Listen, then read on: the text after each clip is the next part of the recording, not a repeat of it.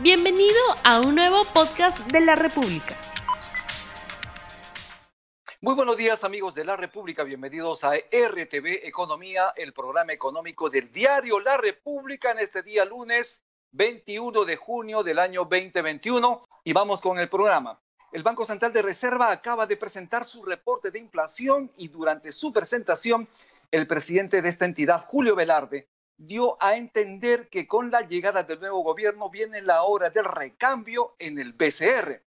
Como sabemos, el domingo también hemos publicado una entrevista al economista Pedro Franque del equipo económico de Perú Libre y él señaló que en un próximo gobierno de Perú Libre no habrá expropiaciones, no habrá estatizaciones, no habrá control cambiario ni de precios, entre otros.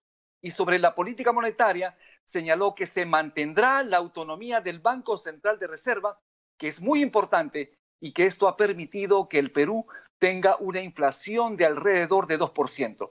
Sobre el papel de la política monetaria, sobre el Banco Central de Reserva, hablaremos con Jorge Chávez Álvarez, expresidente del Banco Central de Reserva, presidente ejecutivo de la consultora Maximixe, ahora sí lo dije bien, y ex candidato a la segunda vicepresidencia por Victoria Nacional. En principio, ¿qué tanto le afecta al país estas tensiones políticas post elecciones de segunda vuelta, obviamente a la economía nacional? Eh, muchísimo. Eh, creo que en el aspecto económico el impacto no es tan inmediato o sea, el, impacto eh, en la economía se, se, ve en el mediano plazo, pero en lo inmediato creo que hemos llegado a un nivel de división eh, y, conflicto eh, de dos Perú, se puede decir un Perú dividido en dos, que está ya poniendo al país al borde de una guerra civil, ¿no? Con una basta un chispazo, como sucedió en el año 48 en Colombia, que mataron, asesinaron al, al líder liberal eh, eh, Gaitán, Jorge Gaitán, y, eso eh, generó que, que, todos los liberales, o buena parte de ellos, se reconvirtieran en marxistas, leninistas, comunistas, y, y se fueran a la, a la sierra a la selva a, buscar que consolidar zonas liberadas.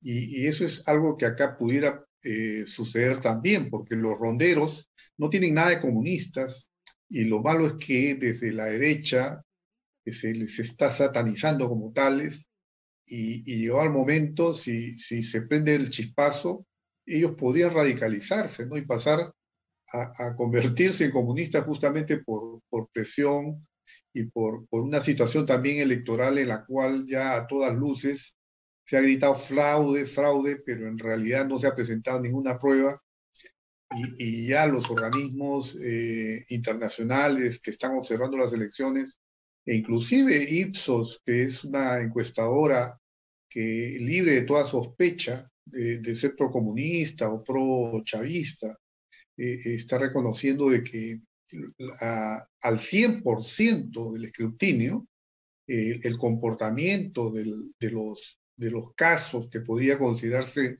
curiosos, casos especiales de votaciones en, en ciertas ánforas que puedan haber favorecido indebidamente a alguno de los dos candidatos, son, primero, que son mínimos y segundo, que están distribuidos de igual manera a favor eh, de los dos candidatos. Por lo tanto, si se eliminaran esas eh, actas, eh, terminaríamos con el mismo resultado. ¿no? Ahora, este, lo, lo, que pienso es que se está buscando dilatar el tema de la proclamación del presidente y eso está generando, digamos, una, una expectativa eh, este, de los círculos de, de Keiko, digamos, de Fuerza Popular, a que no lleguemos al 28 de julio con un presidente eh, designado, lo cual sería gravísimo para, la trayectoria democrática del país. Y, y yo creo que estamos entrando a, a, por lo tanto, a escenarios muy complicados. ¿no? Ahora, de, de, hecho, que un gobierno de Castillo no nos garantiza necesariamente que va, va a ser un gobierno pues, este, con estabilidad económica. Eh, eh, ahí hay varios, varias opciones que pueden presentarse. ¿no? Un escenario... Doctor Chávez. Sí. Adelante. Doctor Chávez, eh, sobre el tema monetario nos preocupa mucho porque en este interín, cuando todavía no se proclama el ganador o ganadora de estas contiendas, el viernes el dólar subió a 3,954. Es un nuevo récord histórico, pero el Banco Central solo salió a vender 2 millones de dólares.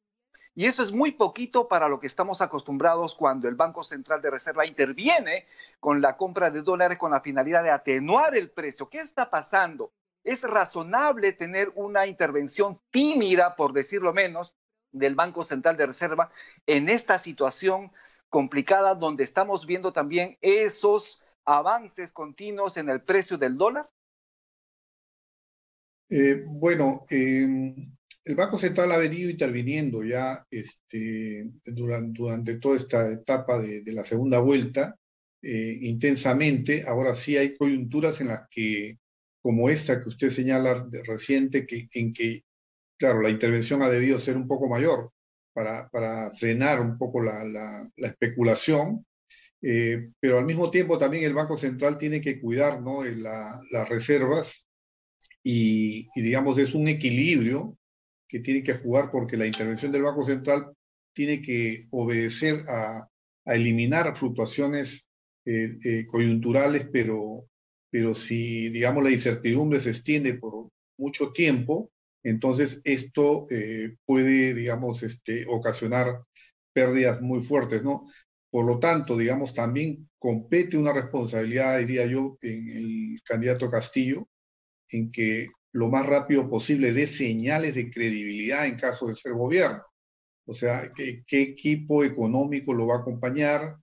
Este, que haya eh, una eh, eh, idea de equipo, porque actualmente lo que se ha visto son varios equipos incomunicados entre ellos. El señor Frank se lanza dando anuncios, pero no representan verdaderamente a lo que necesariamente va a ser el candidato. Habla, digamos, como una representante más de Juntos por el Perú que por, por el, eh, Perú Libre. Entonces, eh, ahí hay eh, incertidumbre respecto a lo que va a ser el manejo económico y eso es lo que también genera eh, muchos problemas. ¿no? no se puede sostener por mucho tiempo, hay, hay que evitar que, que, este escenario de incertidumbre se mantenga y eso se logra dando credibilidad, anunciando, buen, dando buenos anuncios, un buen equipo económico que garantice que se pueden hacer cambios eh, que generen eh, una reforma social, eh, que generen igualdad de oportunidades, sobre todo para aquellos peruanos que han estado por muchos años olvidados y viviendo de manera vulnerable, ¿no? pero de manera responsable, con estabilidad económica. Eso es eh, doctor, doctor, doctor Jorge Chávez, eh, como usted sabe y lo recuerda perfectamente, el ex candidato George Forsyth se ha reunido ya con Pedro Castillo. Y usted, que ha formado esa plancha presidencial en Victoria Nacional y que fue además su jefe de plan de gobierno, a partir de esa visita de George Forsyth a Castillo, ¿están dispuestos ustedes a colaborar en el nuevo gobierno? Bueno, mire, de, después de la elección, eh, este, usted sabe que Victoria Nacional no ingresó al Congreso, no, no tuvimos buenos resultados y, y luego inclusive este, la, la, la, dirección del partido Victoria Nacional ha, ha hecho oídos sordos a, lo, a, los que hemos venido participando en, en, en la campaña y, y este, en vista de esa circunstancia, porque, porque yo, yo he llamado inclusive al, al, presidente del partido y no, no responde las llamadas, eh, hay una incomunicación, entonces yo entiendo como que no, no hay, digamos, ahí una... Eh, y he tenido que presentar mi renuncia al partido. Este, así que eh, yo más bien estoy actuando eh, eh, bajo lo que es mi participación en el colectivo cívico este, Reverdecer, que es un movimiento cívico que busca que se apliquen los valores cívicos en la, en la política peruana y, y, en la vida nacional. Y, y, desde este colectivo lo que hemos venido pidiendo a ambos candidatos es que firmen un pacto de gobernabilidad, que ninguno de ambos lo ha firmado. Obviamente nuestro, nuestra propuesta era, no era fácil de firmar, tenía exigencias altas, pero justamente lo que nosotros eh, planteamos. ¿no? Eh, y, y bueno, eh, nosotros estamos, eh, mirando lo, que sucede, digamos, en un, en un espacio de, neutralidad, pero sí diciendo las cosas como son. O sea, creemos que el señor Castillo ha, ganado la elección, pero también creemos que hay riesgos en, su, en, su eventual gobierno y que esto tiene la obligación de, de, de manejarlo debidamente, porque ya una cosa es ser candidato, otra cosa es ser presidente de la República. Una cosa es con guitarra y otra cosa es con cajón.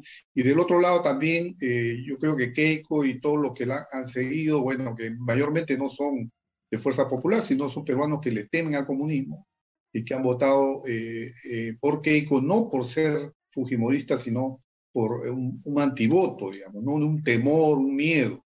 Y, y, efectivamente hay, hay un miedo, pero, pero yo creo que también se ha exagerado, se ha terruqueado, a, inclusive a los ronderos que han venido, se les ha satanizado, y todo esto no contribuye a, generar un clima de paz. De ninguna manera. Así es, es. muy malo, es muy malo. A corto plazo, ellos creen que pueden lograr con esto que la gente apoye un eventual golpe de Estado un, o, o una manotazo en el Jurado Nacional de Elecciones que, que se incline a, la balanza en, en, aceptar cosas que son indebidas. Bueno, esto inclusive los organismos especializados ya en elecciones lo han dicho, el mismo Ipsos, que es una encuestadora totalmente neutral, lo ha dicho. Entonces, yo son malas señales, creo yo, y usted también lo señala, malas señales obviamente para el mercado. En ese desde el lado de Keiko eh, tendría que más bien organizarse para hacer una buena oposición, ¿no? Y, y que haya gobernabilidad en nuestro país es importante eso de la gobernabilidad. Usted ha señalado y ha mencionado a Pedro Frank, economista de las canteras de la Universidad Católica, ha sido funcionario público también. Él está formando parte del equipo de Perú Libre. Él dio una entrevista a La República, que lo hemos publicado el último domingo, ayer. Él ha señalado con claridad que todo lo que él señala lo conoce Pedro Castillo y que va en línea de lo que ese gobierno podría hacer en el país. Y entre las cosas que nos interesa para el programa es que Pedro Franque reconoce la importancia de la autonomía del Banco Central de Reserva y que está obviamente dentro de los planes de Pedro Castillo defender, respetar esa autonomía del BCR y que esto se va a mantener. Para usted que fue presidente del Banco Central de Reserva, ¿por qué es importante mantener esa autonomía? Mire, la, principal demostración de, respetar la autonomía no se, hace con palabras, ¿no? Porque ya este, en el pasado hemos visto, digamos, que, por ejemplo, el señor Oscar Dancourt ha, sido pues promotor de todo este manejo que hubo en el primer gobierno de Alan García, ¿no? Eh, una gran emisión y, una hiperinflación tremenda, ¿no? Este, y, ¿cómo, ¿cómo, se entiende la autonomía del Banco Central? La autonomía del Banco Central lo hacen quienes están sentados en ese directorio. Entonces, eh, para, para eso, que se comprometa eh, Perú Libre en designar a, a, un presidente y a miembros de directorio que no formen parte de ningún partido político, que sobre todo aquellos que están representados en el Congreso. Eh, eh, que sean eh, técnicos ah, independientes y especializados en temas de economía, de macroeconomía y de, y de banca y, finanzas. de esa manera podemos garantizar. Actualmente el directorio, lamentablemente, este directorio tiene presencia política y eso también genera sospechas como bien usted mismo me lo está haciendo ver con el tema del manejo del dólar, siempre va a generar suspicacias cuando hay personas dentro de un directorio del Banco Central que forman parte de un partido político y tienen, digamos, eh, una vena política y sobre todo que son personas que no son idóneas eh, para el eh, cargo que están desempeñando. Así es. Doctor, usted de alguna manera también puedo, debemos recordar que el economista Farid Matuk, entrevistado en este mismo programa el día jueves, él señaló que el Banco Central de Reserva se puso de costado y que tuvo una actitud displicente y cómplice y que ha dejado que el precio del dólar suba. ¿Qué opinión tiene usted al respecto? Al, parecer, por sus opiniones, como que iría en línea con lo señalado por Farid Matuk, porque hemos visto el viernes pasado el dólar llegó a un pico y solo el Banco Central de Reserva ha podido vender, ha vendido dos millones de dólares y de alguna manera esto no ha atenuado esa disparada del dólar. En ese sentido, ¿qué hacer? Bueno, como digo, acá hay una corresponsabilidad. Eh, de un lado, es eh, posible que, el Banco Central tuviera que participar en ese día con una mayor eh, venta de dólares, pero al mismo tiempo, como dije, también no hay señales claras y mientras más incertidumbre siga habiendo en el lado electoral y en el lado también del, de cuál va a ser el equipo económico, que este equipo sea sólido, que tenga credibilidad, porque una cosa es decir voy a respetar la autonomía o voy a promover la inversión privada, pero ¿con qué credibilidad si en el pasado se ha atacado duramente a la inversión privada, si en el pasado se ha gestionado o, se ha auspiciado gestiones irresponsables en, la política monetaria? ¿no? Entonces, esas son las dudas que genera también eh, Juntos por el Perú. Entonces, yo creo que ahí tendría que verse de, qué manera es que Castillo va a lograr consolidar un equipo que tenga esa credibilidad. Doctor, eh, nos están comunicando ya desde la producción que tenemos los resultados del sondeo rápido que hemos lanzado al inicio de la entrevista. La pregunta es, ¿se debe renovar al directorio del Banco Central de Reserva? Sí, 65%, no 35%. ¿Cuál es su comentario de este resultado, de este sondeo rápido en la República? Eh, bueno, eh, sí, me parece que tiene que renovarse en la medida en que es un directorio politizado, ¿no? que hay miembros de directorio que, que son, digamos, tienen su corazón en, en, un partido político, en este caso ahí predomina Fuerza Popular, ¿no? y, y, eso, digamos, no es bueno, no es bueno para, para el Banco Central de Reserva. Yo creo que a futuro hay que evitar ese tipo de directorios. Y de otro lado, digamos, la presidencia del Banco Central, eh, me parece que Julio Velarde ha hecho muy buena labor por mucho tiempo. Eh, defeccionó en el manejo de la, de la parte de la crisis pandémica, me parece a mí, por, eh, no, no, no, necesariamente él, sino el directorio en su conjunto, porque las decisiones las, las toma el directorio, porque el, el Reactiva Perú, a mi criterio, fue un, un programa mal diseñado y muchos de los recursos fueron a parar a, empresas que no necesitaban garantías del Banco Central de, Reserva en última instancia, sino porque tienen sus propias garantías, porque son parte de grupos económicos grandes y pudieron haber tenido su acceso a financiamiento a bajas tasas sin necesidad de ayuda del Banco Central de Reserva. Sin embargo, aproximadamente la mitad de los recursos de Reactiva Perú fueron a parar a estas grandes empresas, mientras que las micro, pequeñas empresas quedaron en una situación eh, deplorable, muchas de ellas han tenido que cerrar sus puertas y a raíz de eso se ha generado, se generó un desempleo tremendo que ha castigado a, buena parte de la población y tenemos más del 80% actualmente la, de nuestra PEA que está eh, en el sector informal y ahora está eh, además buena parte de ella todavía sin encontrar un empleo, ¿no? Entonces ahí tiene que haber una focalización en el próximo gobierno en, en cómo sacar adelante a la micro y pequeña empresa.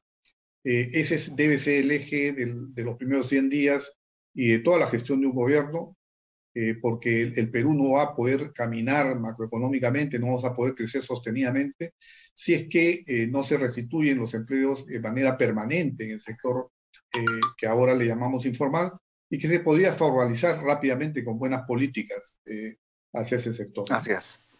Bien, doctor, ya estamos terminando el programa. Yo le agradezco mucho y precisamente quería acotar que precisamente el día viernes hubo una conferencia de prensa en el Banco Central de Reserva y el señor Velarde ha descartado continuar en el BCR con el nuevo gobierno. Ha señalado que ha estado en el cargo mucho tiempo y que solo podría quedarse un tiempo hasta que nombren al nuevo presidente de esta entidad. 15 segundos, por favor, para sus reflexiones finales, para despedirse también del público de RTV Economía. Bueno, eh, es muy explicable, es una jornada de, trabajo bastante amplia que ha tenido Julio Velarde y, entiendo ¿no? que, él sienta que ya digamos, su ciclo ha terminado y, y digamos lo que hay que velar es que quien lo sustituya tenga eh, muy buenos pergaminos y pueda generar muy buena confianza para el país, para que la estabilidad económica, que es el fundamento del bienestar de los peruanos, no olvidemos que cuando hubo hiperinflación, los que más pagaron los platos rotos fueron los más pobres. Entonces, eh, a toda costa, el Perú tiene que salvaguardar la estabilidad económica, la autonomía del Banco Central, eh, con directores y con un presidente del Banco Central que tengan eh, toda la, la, confianza de manejar las cosas con seriedad por el bien del país. Bien, muchísimas gracias al doctor Jorge Chávez Álvarez, expresidente del Banco Central de Reserva, ex candidato a la segunda vicepresidencia por Victoria Nacional y actualmente presidente ejecutivo de la consultora Maximice. Muchísimas gracias por su participación y con esto estamos terminando este programa del día de hoy. Muchas gracias por su atención. Tupananchis, Brequecuna, Panicuna, Yacta, Masicuna. Que Dios lo bendiga. No olvides suscribirte para que sigas escuchando más episodios de este podcast.